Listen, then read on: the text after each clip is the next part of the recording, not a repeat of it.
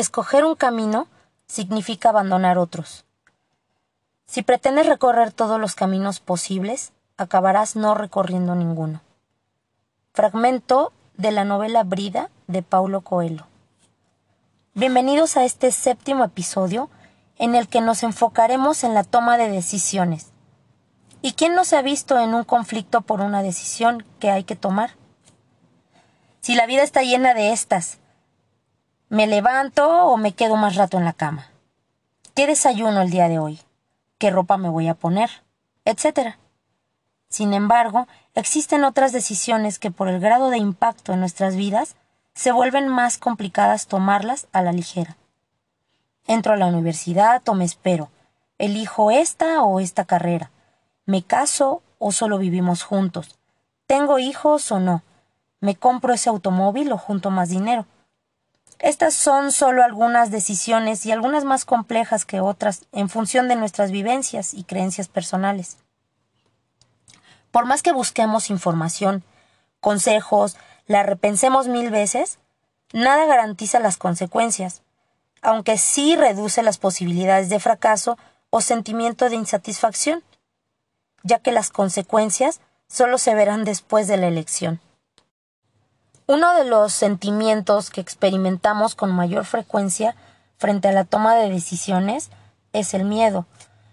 El miedo a equivocarse, la incertidumbre que nos provoca no saber si elegimos tal o cual, el miedo a no cubrir las expectativas propias o de otros, es decir, no estar a la altura de las consecuencias, el miedo a exponerse, el miedo a la crítica, el miedo a no tener el control sobre las consecuencias de la elección, o el miedo a perder cualquier cosa o persona que no elijamos y otras situaciones que pueden dificultar la toma de decisiones. Entre ellas está la llamada disonancia cognitiva, que es hacer algo distinto de lo que se quiere. Ejemplo, toda mi familia es católica, pero mi pareja y yo no queremos una boda por la iglesia. Si defino por esta última, entonces entro en una disonancia o no voy a comunicarle a mi familia que tengo diferentes preferencias sexuales porque no me aceptarían. Otra es el sesgo de confirmación. Te piden en el trabajo utilizar un nuevo sistema, pero decides no hacerlo y continuar como acostumbras, porque no estás dispuesto a modificar algo que ya funciona así, o tus propias creencias. Otra puede ser el sesgo de autoridad me voy a operar eh, aunque no se recomiende, porque mi médico lo apoya. Es básicamente seguir ciegamente lo que plantea algún experto o persona de confianza. El número cuatro, la adaptación hedonista. Cuando mis decisiones están basadas en mi placer únicamente. Me voy a comprar ese auto, aunque luego ni yo ni mi familia tengamos que comer el efecto halo. Influye, influyen en tus decisiones las experiencias pasadas, ¿no? Eh, presuponiendo o anticipando de manera precipitada, ¿no? Puede ser, yo no me aplicaré la segunda dosis de la vacuna porque en la primera me fue muy mal. Otro es el pensamiento de grupo. Todos mis hermanos creen que es mejor quitarle el soporte vital a mi familiar, pero yo no estoy de acuerdo. Aquí no hay consenso. Sin embargo, el miedo a equivocarse, el rechazo y los cuestionamientos nos inclinan a una decisión que no queremos tomar. Y entonces tomamos la decisión del grupo. Es por ello que para tomar decisiones es importante tomar en cuenta los siguientes tópicos. La transparencia o claridad del objetivo. También quiénes están involucrados en esa toma. Otra es el impacto que tendrán las consecuencias de todas las elecciones. También la periodicidad. Cada cuánto se tendrán que tomar decisiones al respecto del tema o si es un evento único. Y la revocabilidad. ¿Puedo cambiar de parecer y qué impacto tendrá cuando yo lo haga?